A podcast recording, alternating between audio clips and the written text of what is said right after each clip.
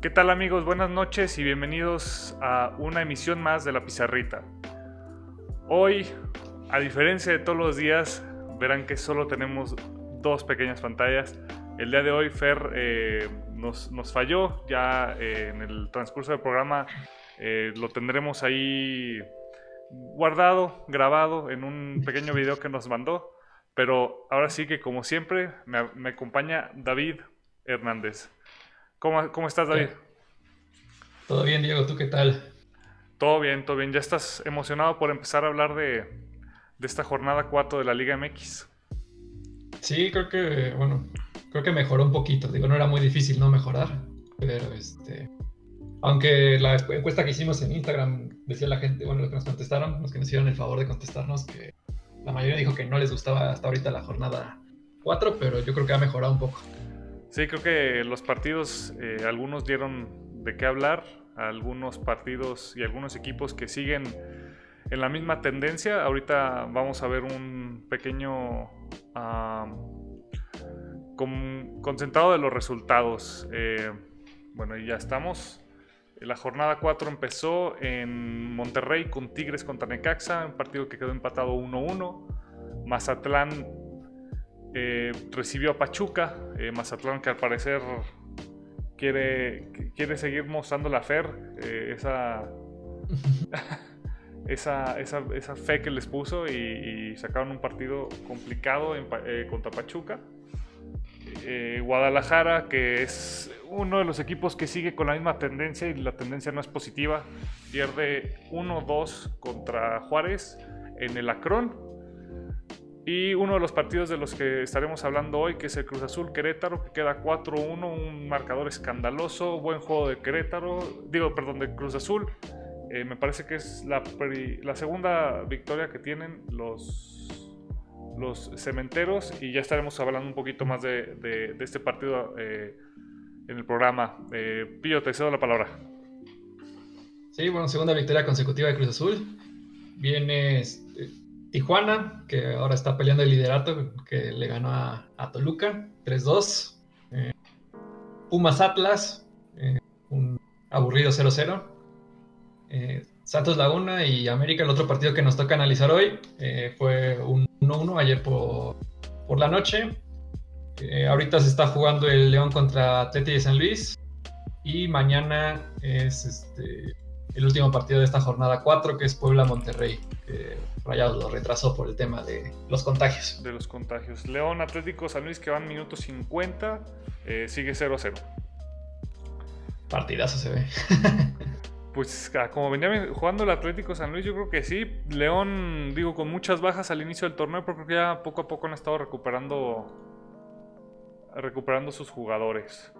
Eh, pues ahora sí que eh, regresando a, a la programación normal. Eh, tenemos ahí el partido de Cruz Azul contra Querétaro, que termina 4-1, eh, marcador, digo yo, de escándalo, tal vez eh, no, no, era de tantos goles, siento que Cruz Azul sí es un poquito, un poquito muy, perdón, se me fue la, palabra, dominante del encuentro. ¿Por qué no me platicas un poquito de cómo viste de cómo viste a Cruz Azul, Pillo. Bien, a mí, a mi parecer fue un marcador engañoso, pero a favor de Cruz Azul deberían ser como 6 o 7, yo creo. sí, vi. Bueno, no. ¿Para tantos? pues tuvo varias aparte de los goles, tuvo varias jugadas Cruz Azul que pudo haber extendido la ventaja. Ajá. No sé si tú lo viste igual, pero bueno, te platico más o menos cómo vi a Cruz Azul. De inicio lo vi Digo, los voy a acomodar así por acomodarlos, pero Cruz Azul, a sorpresa de, la liga, que bueno, no tenemos tanto en la liga, tiene mucha movilidad, o propuso movilidad en este partido. Este, sería Corona en la portería, este, Shaggy Martínez como lateral derecho, eh, Escobar y Domínguez como centrales, Aldrete como lateral izquierdo, Vaca y Romo siendo como un doble 5, pero Romo de todas, todas se iba para adelante este, nuevamente va a caer que se quedaba y eso le daba un equilibrio y también le daba la oportunidad a los laterales de que, de que fueran. y también los laterales iban en todas y iban, iban juntos. Este, luego Alvarado y Pineda como los que completan la línea de medio campo. Sería un 4-4-2, pero Alvarado y Pineda interiorizaban mucho su juego. Entonces, para dejarle el carril a Aldrete y al Shaggy. Y luego Jiménez y Rodríguez. Ahí, bueno, cuando este, en, la, transmisión Televisa lo ponía este, a Rodríguez como el enganche. Pues ya viendo el juego, este, yo creo que estaban en una misma línea y se turnaban para ser los que salían. Siempre uno quedaba como referencia de ataque y el otro salía a ser parte del juego. Poquito más el eh, cabecita, ¿no? Que se votaba. Era más, recurrente su. Sí, era, era el que este, el que más lo, lo hacía, pero sí vi mucho también a Jiménez salir y que este, el cabecita fuera este, el último, bueno, la referencia de ataque. Eso era, pues, tío, con la pelota. Eh, sin la pelota al principio Cruz Azul, bueno, creo que medía los tiempos, al principio era una presión alta y en esa presión alta este, era prácticamente un 4-1-3-2 porque tío Cabecita Rodríguez y Jiménez eran este, los dos más adelantados. Atrás de ellos estaba Romo, casi siempre. Este, y por los costados el Piojo y Pineda y Tigo Vaca quedaba como el equilibrio. Este, trataban de, siempre trataban de asociarse mucho, bueno, de tener la, pelota. Y te digo, pues, te aprovechaba mucho los costados, con, sobre todo con el Shaggy, también un poco Aldrete. Y el juego interior que les dan dos jugadores que tienen la, la habilidad y la calidad como son el Piojo y Pineda. Eh, Orbelín, tú lo has dicho, tú eres defensor número uno de Orbelín. este, lleva, trae un buen nivel y lo ha mantenido también en este inicio de torneo, Dios Belín, por favor. Dios Belín. sí, creo que de lo más, de lo más destacado de, en cuanto a eh, desempeño personal, creo que sí, sí hablaríamos un poquito de, Orbelín y también del Cabecita, que después de su sanción, eh, al parecer regresó, pues ahora sí con, con la cabeza bien, bien plantada en, el, en, la, tierra y con un, un, gran partido el sábado por la noche. Yo ahorita de tu formación creo, eh, creo que todo concuerdo, a excepción, aunque sí diría que Orbelín y Alvarado pues yo los veía, bueno, esa, esa media, más bien la media sí la veía como un diamante. Eh, con, pero sí, también lo mencionaste, ¿no? Cuando, cuando estaban defendiendo se veía que, que Romo se votaba más y era el que, el que llevaba, pues ahora sí que la pauta de, de la presión. Em, claro. Sí, en cuanto al Querétaro, pues el Querétaro sale con un 4-1, 4-1. No sé tú cómo, si concuerdas, ahorita lo, lo, comentamos. Eh, sale con laterales con Mendoza y Mesa, eh, centrales Cervantes y Doldán.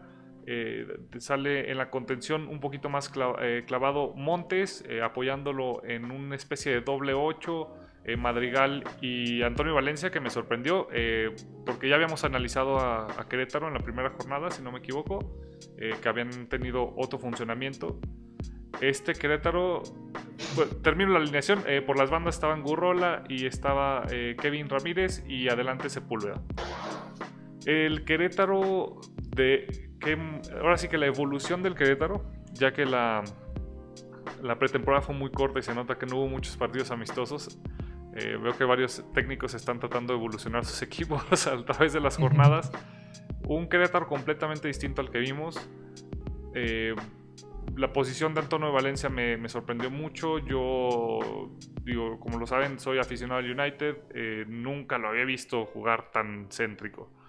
Fue interesante. De ahí hubo algunos que otros errores. Eh, por ejemplo, el, si no me equivoco, el que el que lleva el segundo gol o el, el, sí, el segundo gol que, es un bueno intenta salir jugando ahí en eh, como un cuarto a un tercio de campo y por la presión de alta de, Cruz Azul, pues logran, logran ahora sí que regresar el balón a la portería muy rápido.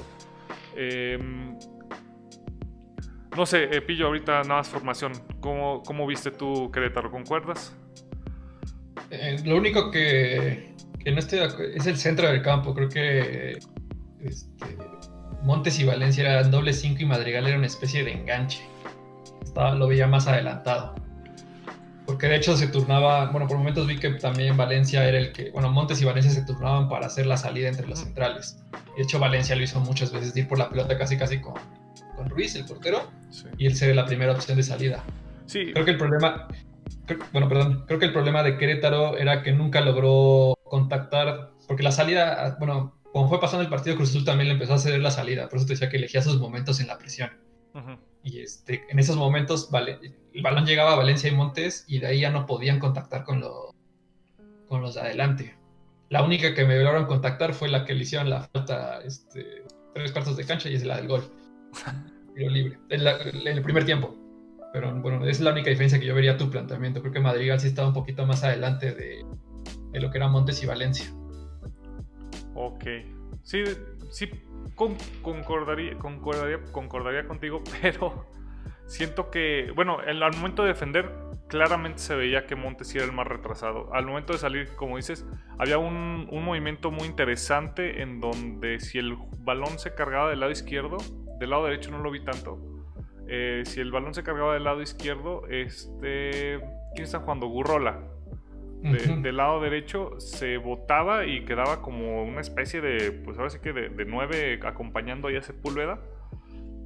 Eh, porque Sepúlveda se acercaba, ¿no? A jugar. Valencia se abría de lateral derecho y el que estaba de lateral derecho, derecho, si no me equivoco, que era Mesa, también, o sea, aparecía como, como ahora sí que volante por derecha, como mediocampista derecho.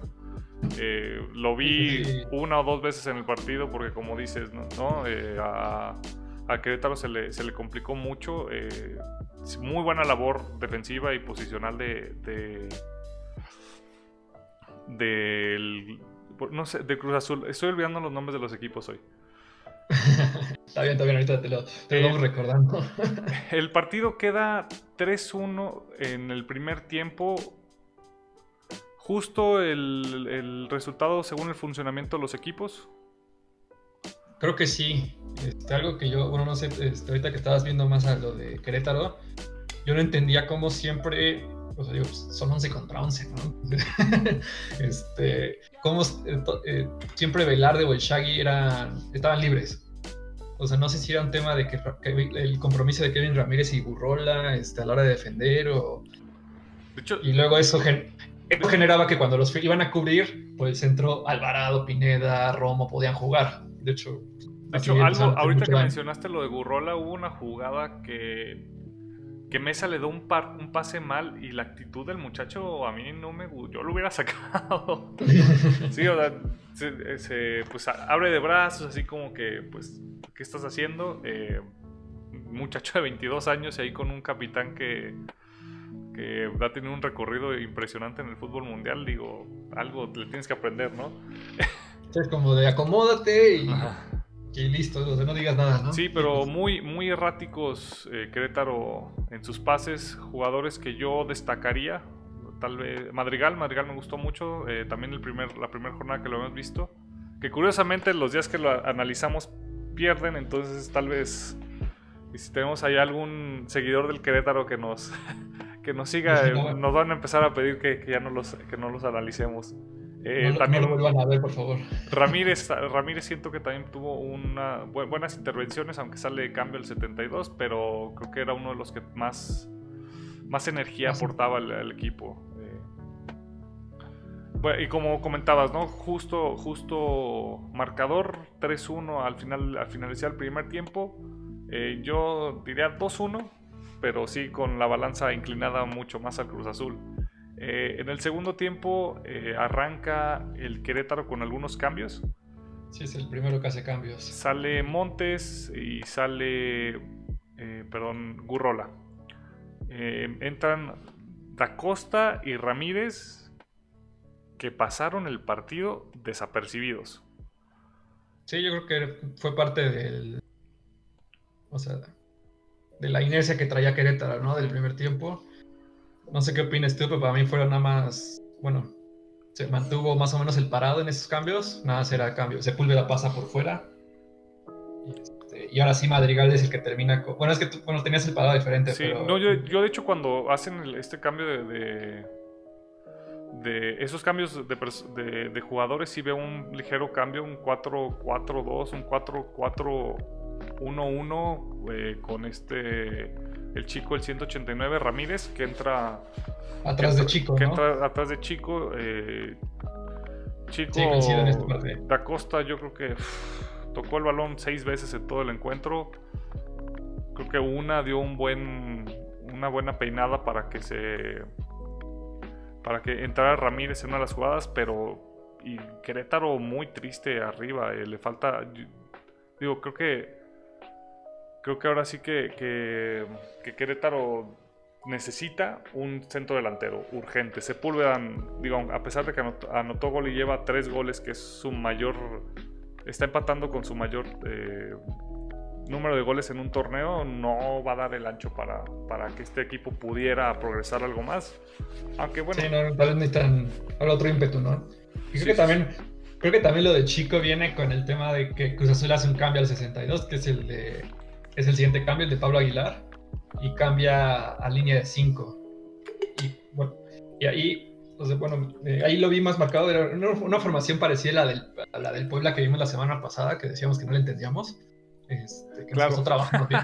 sí, Porque ya con, con- cuando mete la línea de 5, este, sí, se, sí veo yo muy marcado, no sé cómo lo viste tú, a Vaca como solo, como el solitario de contención, y sí, luego la línea de tres mediocampistas adelante, el que eran Alvarado, Romo y y Orbelín. Pineda, y los dos delanteros. Ese, pero, ahí sí ya lo vi mucho más marcado. Yo creo que como, bueno, este, te digo, si en el primer tiempo tenían la libertad los laterales de ahí, y tenía, ahora con tres centrales y un contención, pues este, tenían más, más control sobre el Querétaro y no, y no renunciaron al ataque, que fue algo que puedes decir, con un, metieron un central y se van a echar para atrás, van a colgar del poste. Y no, no dejaron de ir para adelante. y, No, digo, simplemente creo por- que, creo que mantuvieron incluso más control del partido en medio campo. Por ahí hubo un, un rato que duraron, no sé, dos minutos creo, con completo control del balón. Sí, digo, hasta eso un partido pues que se le facilitó mucho al, a, a Cruz Azul eh, por... Yo, o- yo creería, bueno, yo creo que los cambios de Puebla, incluso los que se vienen más tarde, eh, ah, quiero hacer una pausa. Nuestro amigo César Alex nos, nos pregunta que cómo vemos el refuerzo del América. Ahorita vamos a hablar largo y tendido de, de las Águilas. Eh, Y nos, contestamos tu pregunta. no- nos to- nos to- nos- también no- nos tocó analizar el Santos América y ahorita, claro que sí, eh, platicamos, platicamos del, del refuerzo del América. Eh, bueno, terminando mi idea, los cambios también que se vienen después del, del Querétaro, que entra eh, Jefferson Montero y en primera instancia y luego dos cambios más que hacen con Gallardo y Silveira, eh, prescindiendo de los de Sepúlveda para Jefferson Montero y de Ramírez y Mendoza para los últimos dos cambios. Ya la propuesta de Querétaro era, ahora sí que meto los jugadores que tengo de ataque frescos y busco un centro que me pudiera dar alguna, alguna oportunidad. Eso no pasó. Digo, Sí digo, hay, sí hay un cambio táctico, ¿no? Ahí sí, no, no sé si tú lo viste. em, cuando entran, Los últimos, ya lo- eh, los últimos cambios, el de el de Silveira y Gallardo. no, también veía un 4-4-2. No, espérame, 4. Estaba mal, porque a Madrigal lo dejan solo, a, a Valencia lo mandan no. a la lateral izquierda. Sí, era un 4 3 Es que vi- 3 o 4 2 4 2, ¿verdad? Más o menos como Sí, puede ser. Y aparte, bueno, los cambios, este, bueno, va Querétaro queriendo arriesgar un poco más. Y el Cruz Azul también había hecho cambios antes. Y pero no lleva ni dos minutos de los cambios y mete gol Elías Hernández, ¿no? El 4 el 4-1. Y es como, le bajan los ánimos totalmente ya al partido. Ya le metió el congelador Pero- y... Pero veo que, o sea, aquí Querétaro renuncia a la tenencia del balón. Querétaro lo que buscaba algún pelotazo mágico que les pudiera arreglar el partido. El- Sí, como, mete, como meten también a Silveira, es, pues, dos- tengo dos centros delanteros, ahí que algo hagan. Y Cruz Azul tenía control total del balón, o sea, y las posiciones en las que tenía balón incluso eran peligrosas, porque ya habías hablado tú que era para seis eh, goles ahí por una que estrella Pineda un centro ya más adelante en el partido, estrella en el poste más adelante en el partido. eh, Y la de Shaggy. Do- dos incursiones de, de Shaggy, ¿no? Una que, que no se puede llevar al portero, que ahí la, le, la, la Levin eh, Campa Ruiz y la otra que pues digo, en, un, en una buena en un buen achique pues logra, logra detener el balón. Eh, ah, tiene un el primer, eh, antes del, del, cuarto gol también, pero bueno. Digo, también Cruz Azul llega a cambiar un poco cuando entra Yotun por Romo. Este, ahí sí ya era un 5-4-1 más marcado porque Yotun sí se pone en la misma línea que Vaca para tener un poquito más de control de balón.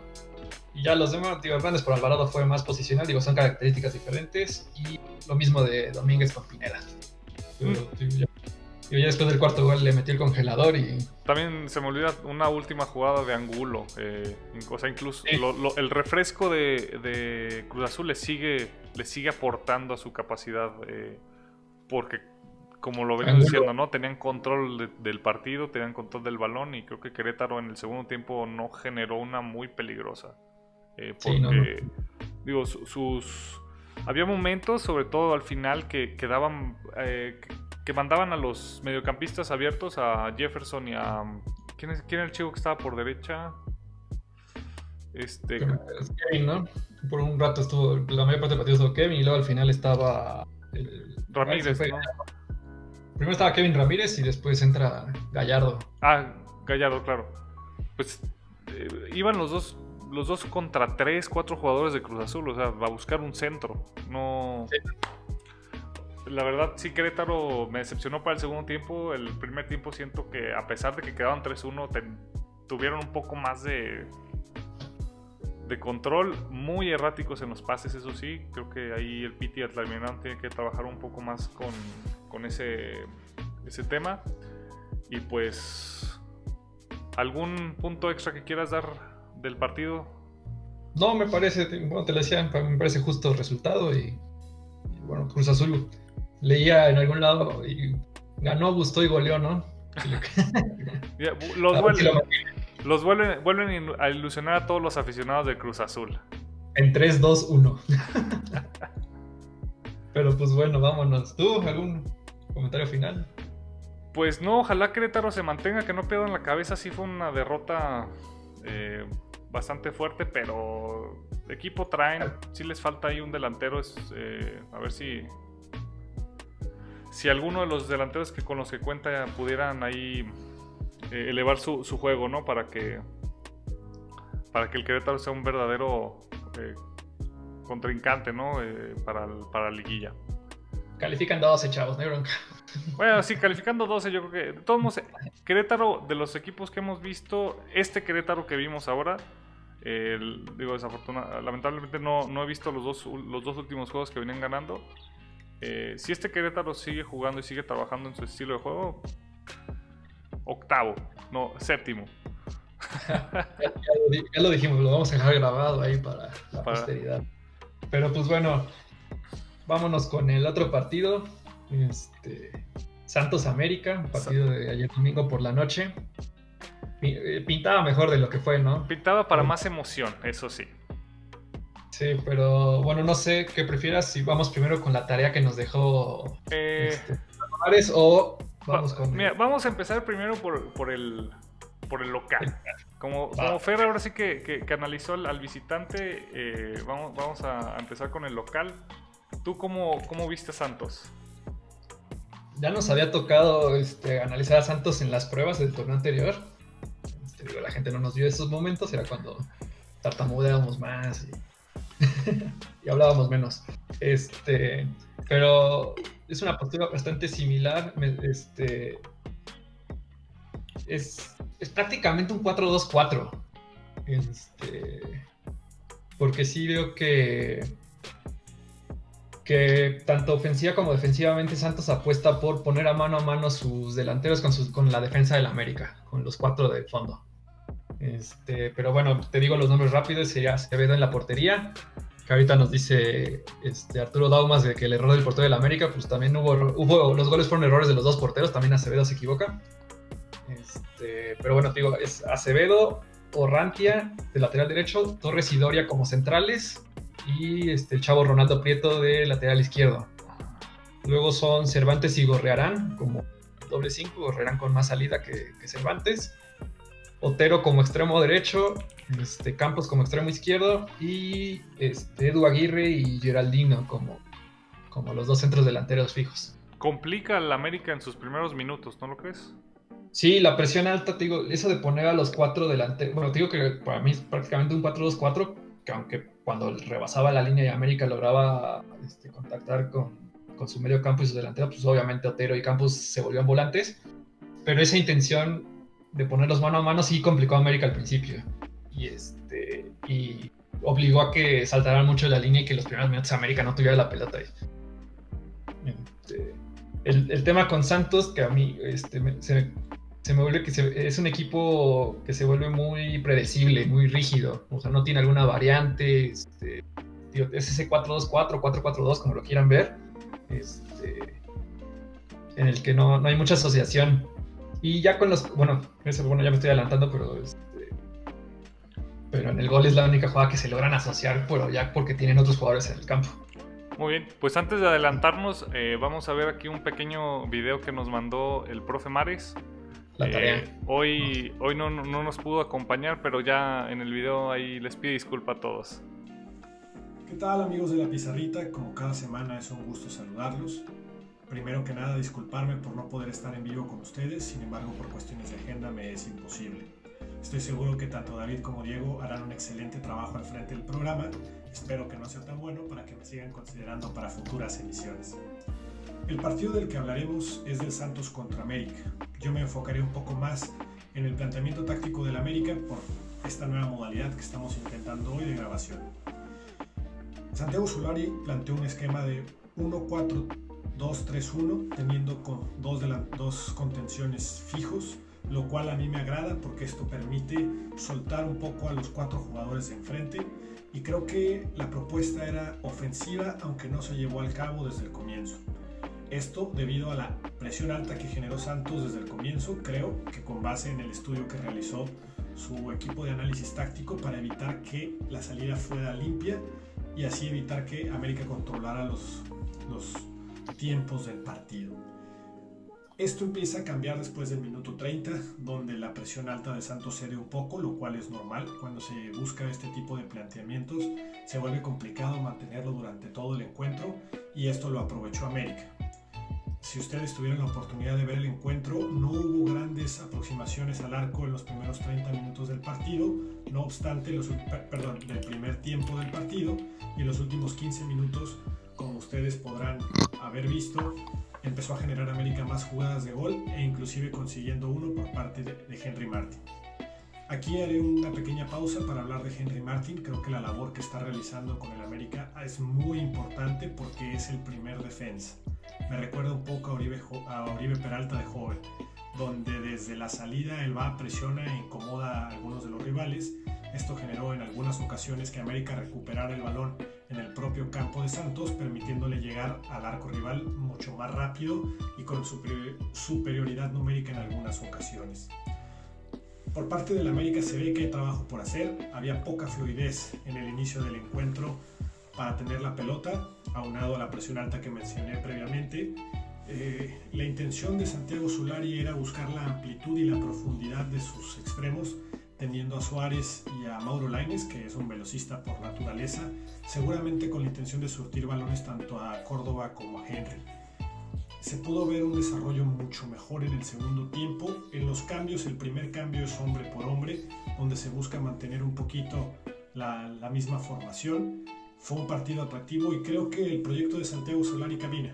Así que espero que mis compañeros coincidan. No tendremos la oportunidad de discutir esto en vivo y a todo color pero tendremos en el radar el desarrollo y el desempeño del América en las próximas jornadas.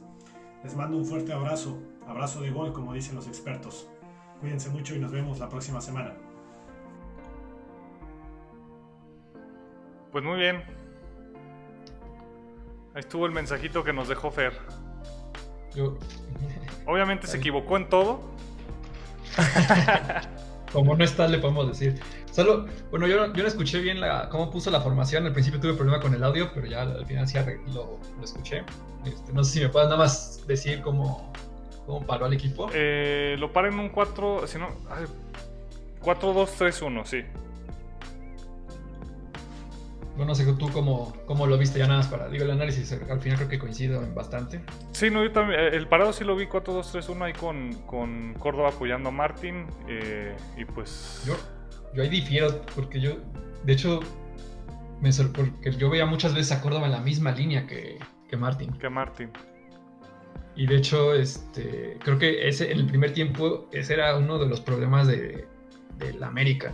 O sea que, pues, digo, igual que yo creo que este, éramos defensas, no, no, a nivel, pero si te ponen, si hay un jugador que te llega y te está pegado a ti, pues, pues se te hace la chamba más fácil, ¿no? Y Córdoba igual, en el mano a mano que proponía Santos, se hubiera ocupado ese espacio de enganche, igual sacar a Torres o sacar a Doria, en, sacarlo de su zona, ahí tiene todas las de ganar Córdoba, no, no el defensa. Pero yo ahí sí, yo difiero en ese tema un poquito. Creo que sí, por momentos Córdoba era el que más bajaba a defender cuando le superaba la línea, pero sí. Y muchas veces al principio del partido, este, Martín era el que bajaba más, pero era, yo creo que era un tema de que Martín iba a competir arriba, ¿no? Entonces Córdoba quedaba como más adelantado.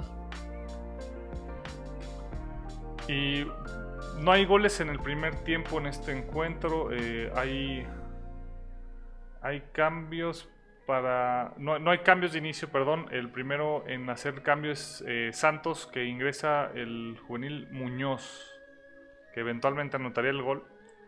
Eh, perdón, el, no sé, gol en el primer tiempo, perdón, el, gol de Henry. El, gol de Henry Martín sí es, en el primer tiempo. Hay un, un tiro libre que sorprende a Acevedo, me parece, con la, la trayectoria del balón que tiene eh, Henry. Creo que. Yo, no, yo no sé si es eso o es que él da el paso. yo creo que es más que él da el paso a la izquierda. ¿Crees que da el, o sea, que da el paso a la izquierda y cree que el balón va para allá y se sorprende que el balón va para. sí, ya no le da chance. Sí, pues ya no le da chance de regresar. Este, cuando estaba, bueno, yo que estaba en, en, acá en Puebla, este, teníamos a Miguel Mejía Barón de coordinador de, fútbol. Nos ah, bueno, nuestros porteros les decía siempre: tú quédate en tu poste, cúbrelo. Si meten el gol por arriba de la barrera en el ángulo, apláudele, brother. hasta te doy chance que le aplaudas, porque te metió un golazo. Este, creo que eso es el error que comete Acevedo. Este, que da el paso a la izquierda y luego el, sí, obviamente los balones son muy ligeros, tú, eres un crítico del balón. Este, los balones hoy en día son muy ligeros y se, se mueven mucho más que antes, pero sí creo que le, suma el paso que da la, a la izquierda sí, le deja la pelota muerta a Henry. Sí, y Henry, pues ahora sí que le, gana la carrera a los defensas de, Santos y ahí anota el gol. Eh, ¿Te parecía un resultado de lo, de lo reflejaba el, partido hasta entonces? No, creo que no. Este, creo que América se, encontró con eso, ¿no? Porque el primer tiempo de América para mí es bastante flojo. Sí. Eh, bueno, como comentaba, hay eh, un primer cambio. Eh, entra el, chico Muñoz al minuto 53. Hay, digo, perdón, 59. ¿Hay algún, ¿Hay algún cambio ahí en la, en la estructura de, Santos? En la estructura no, nada en los nombres. Este, Edu Aguirre es el que pasa a ser, pasa del lado derecho, como extremo volante. Otero del lado izquierdo y queda Muñoz con, con Geraldino de inicio como los dos centros delanteros. Y por parte del América ellos presentan también un cambio al minuto 65. Eh, Leo Suárez sale, entra Alan Medina. Eh, Ese, como decía Fer, es hombre por hombre. Y bueno, hay, hay, un, hay unos cambios encontrados de los equipos ya después del, perdón, poco antes del gol eh, sale Geraldino y Orrantia, entran Lozano y Osejo y por parte del América sale Córdoba eh, para, dejar su, lugar a Martínez, un centro delantero un poco más, más fijo. de parte de Santos, Pillo, ¿qué, ¿qué cambios viste en la formación o fue hombre por hombre? No, en ese sí notó un cambio. Este, ya Santos en ese momento estaba perdiendo, bueno, seguía perdiendo. Este, cambian a un 3-4-1-2. Entra el chavo, este, eh, Lozano es, como el que juega como especie de enganche. Y el otro es Geraldino por. Ese sí es hombre por hombre, pero el cambio de, de Lozano por Orrantia, pues, sacas un lateral. Este, se queda se quedan los tres los otros tres defensas. Prieto pasa a ser una especie de marcador por izquierda, también con más salida, el que el que rompió un poco más de los de los tres. Y este y sí, y pues, la cosa es que se encuentran el gol a los dos minutos de esos cambios. Este, como decía este Arturo hace rato, sí, también es un error de, de Oscar Jiménez, que también se adelanta, ¿no? Quiere, quiere adivinar el centro y, le queda un poquito atrás y le hace de voleibolista, pero la deja ahí muerta para que, que Muñoz le empuje. Ya en el último cambio de parte de la América sale Martín en Viñas. Eh, la América ahora sigue buscando, buscando retomar su triunfo. Eh, al final el partido termina 1-1 en empate. Pillo, tu opinión del partido fue justo el marcador para los dos equipos. ¿Qué esperabas más? Porque al principio del partido, al principio del, análisis decías que, era un partido que, tal vez esperábamos más. Digo, esperas más porque, bueno, Santos viene con, con Almada, viene, este, tiene una propuesta eh, bastante buena. Es cierto que tiene dos bajas muy importantes, que son las de Diego Valdés y, bueno, y el huevo Lozano que tiene más de casi va por el año, ¿no? Que está fuera. Este, perdió a Julio Furch a cambio de Geraldino, que ahí sí salió perdiendo feo en ese trueque. Y del América, pues te digo, este es un equipo que estaba armado por el Piojo. Ahorita Solari este, lo, está, lo está conociendo, lo está haciendo a su, a su semejanza, y bueno, a su idea, más bien. Y tiene, o sea, tiene buenas incorporaciones con los chavos, sobre todo con este Naveda, con, con Tony López y eso. Eh, digo que, le están ganando el puesto a otros.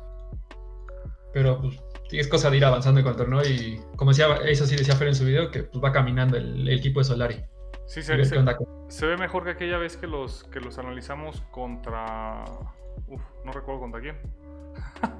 Pero ya nos había tocado América... Ah, pues fue la jornada 1 también, junto con... Sí, te digo. No fue Querétaro, fue... Mm, Monterrey. Monterrey, sí por el partido contra Sí, jornada 2, jornada 2 es correcto. Eh, ya pues, el, equipo se ve un poquito más armado, ya por lo menos pueden contar con con Solari en, en, el banco, ¿no? Que el primer partido no, no, habían podido tenerlo. Eh, sí, por el tema de... El trabajo de Almada impresionante, ¿no? Con un equipo bastante bastante reducido en, calidad, en, no en calidad, pero en, renombre de sus jugadores y, sí que lo está, bueno, a mi parecer ahorita siguen como cholos invictos y lo está haciendo bastante, bastante bien ahí, sí hay un gol de diferencia, pero cholos para campeón 2021. Eh, ahorita, que no, ahorita, que no, está Fer, lo, decimos. digo, ya para, para, terminar un poco aquí de hablar del América, ahí nuestro amigo César Alex nos preguntaba que cómo vemos el, el refuerzo. ¿Tú qué, qué conoces de, de, Álvaro Fidalgo? Pues nada, es que, que Solari lo tuvo en, eh, en Castilla, las fuerzas básicas del Madrid, que ahorita jugaba en un equipo de segunda, que es el Castellón, si mal no recuerdo y que iba ha tenido bueno, ahí tenía algunos buenos números, pero pues viene de una segunda división. Este, habrá que ver porque bueno, es, es un jugador que se tiene que adaptar a la liga, se tiene que adaptar este, a la América y, es, y bueno, es el único refuerzo que Solari pidió, entonces el único, el único que le cumplieron, ¿no? Ahí te, te yo nunca había visto que en un partido, durante un partido, un equipo anunciara una baja y el otro anunciara el refuerzo con el tema de Barwen. Ah, claro, sí, Barwen también salió. Pues yo creo que andaban esperando, ¿no? Que, les que les liberaran a Ibarwen para por la plaza o el dinero. Digo, ahorita los sí, juran que el dinero está escaso, entonces. Sí, era, el tema de Fidalgo se retrasó por la plaza de extranjero que deja Ibarwen. Pero pues no. Sí, yo también este muchacho no, no lo tenía en el radar, no, no me ha tocado verlo jugar. Eh, veamos ahora sí cómo, cómo se desempeña.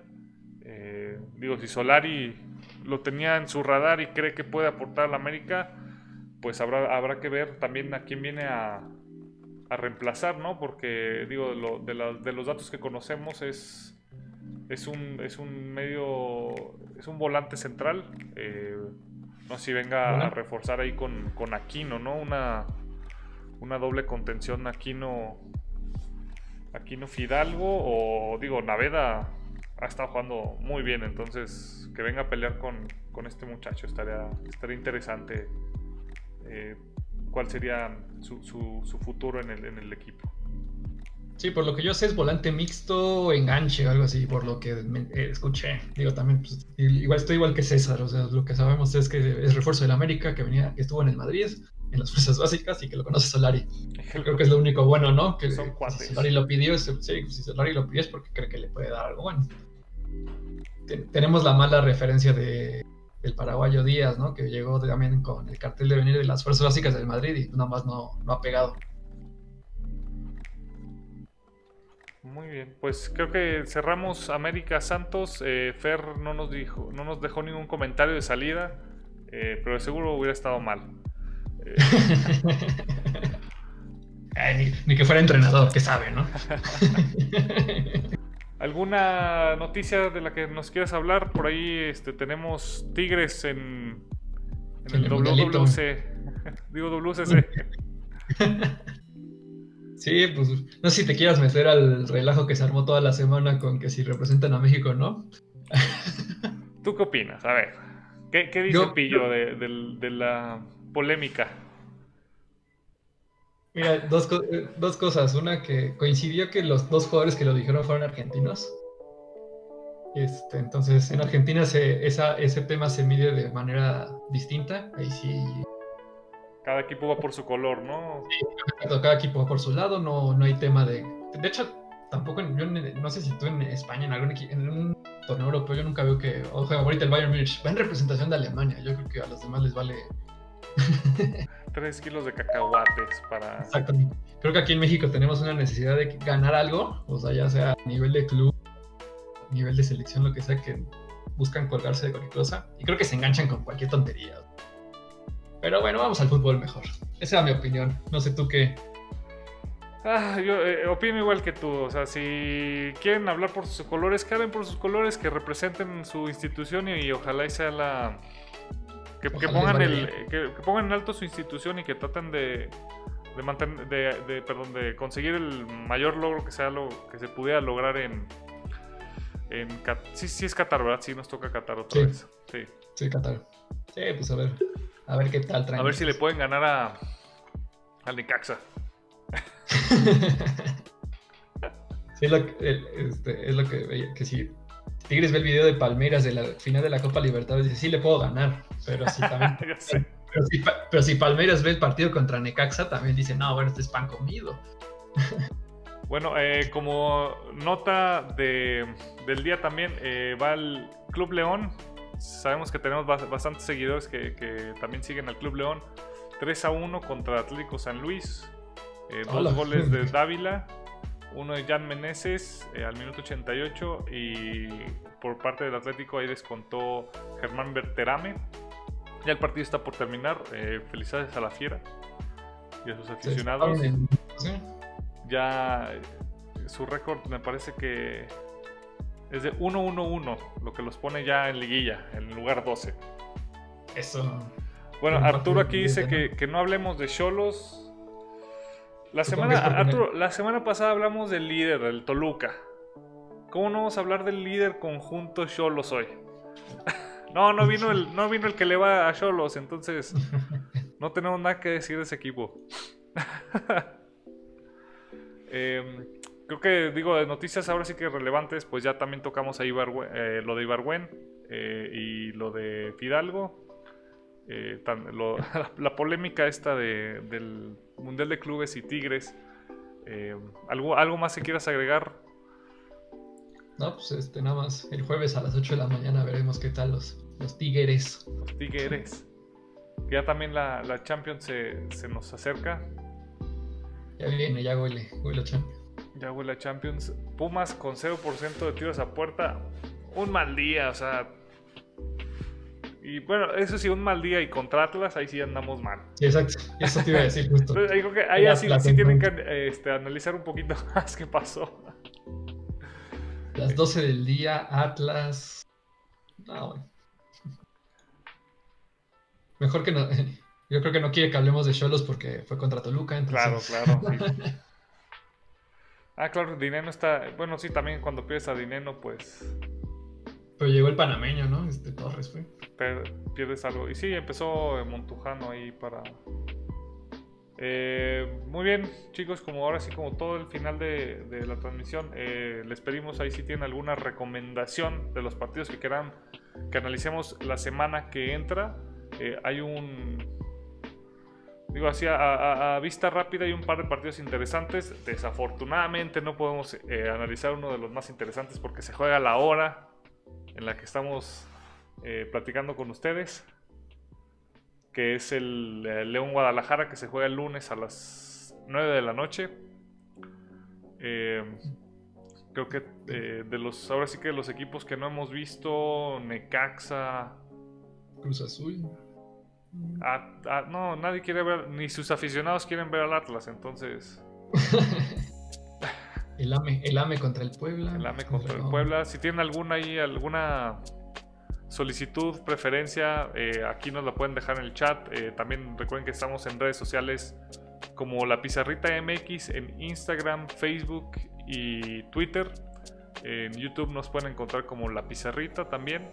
Eh, ahí subimos todos los videos por si no tienen chance de escucharnos eh, o si saben de algunos amigos que les pudiera interesar, mándenles nuestro link. También estamos en Spotify ya eh, con, los, con los episodios en, audio solamente por si quieren escuchar nuestras bellas voces, acompañarlos ahí al trabajo o durante el trabajo, si se los permiten, ahí para distraerse un poquito y escuchar un poquito de táctica de la Liga MX. Eh, Pillo, ¿tú alguna propuesta para esta, para esta semana? Pues no sé, no, este. Pues ya veremos lo que nos depara. Es también el partido. Pues yo creo que sí. El más atractivo seguramente era el de León Chivas, también porque ves que hablan que, que Buse puede estar en la cuerda floja. Este, me parece me, parecería mala, me parecería mala decisión, pero bueno, tal vez el Monterrey Pumas podría ser. cómo, regresa Rayados después del. Bueno, mañana juega, pero del parón largo por obligación. Arturo, como siempre, nos pide que, chequemos al Toluca. Va contra el Mazatlán de, Tomás Boy y, aficionado número uno, Fernando Mares. Eh, pero es Mazatlán otra vez a las 12 del día, ya, ya nos tocó uno eso y no fue tan bueno. Sí, como que al Y aparte también en altura, porque pues si van a Toluca pues, es, otro, es otra levantadita y de tierra. Eh, pues bueno, creo que, creo que por hoy, Pillo, ¿quieres agregar algo? No, este, gracias a todos por escucharnos. Este, esperemos que hoy esta versión con nada más con nosotros dos en lugar de los tres este, estuviera a gusto para todos. Y pues, ahí síganos y coméntenos en, redes sociales. Ahí estaremos aquí el próximo lunes. Muy bien. Eh, pues sí, como dice Pillo, ahí apóyennos ahí con las redes sociales, eh, divulguen. Si tienen amigos, eh, saludos Arturo, saludos a César Alex, que fueron los que estuvieron más activos ahora en el chat. te los agradecemos y pues que pasen buen lunes y buena semana. Y recuerden que esta semana, a excepción del miércoles, hay fútbol todo el día, todos los días. y seguramente todo el día. sí, ya sé. Muy bien, pues eh, muchas gracias y nos vemos aquí la semana que entra. Nos vemos.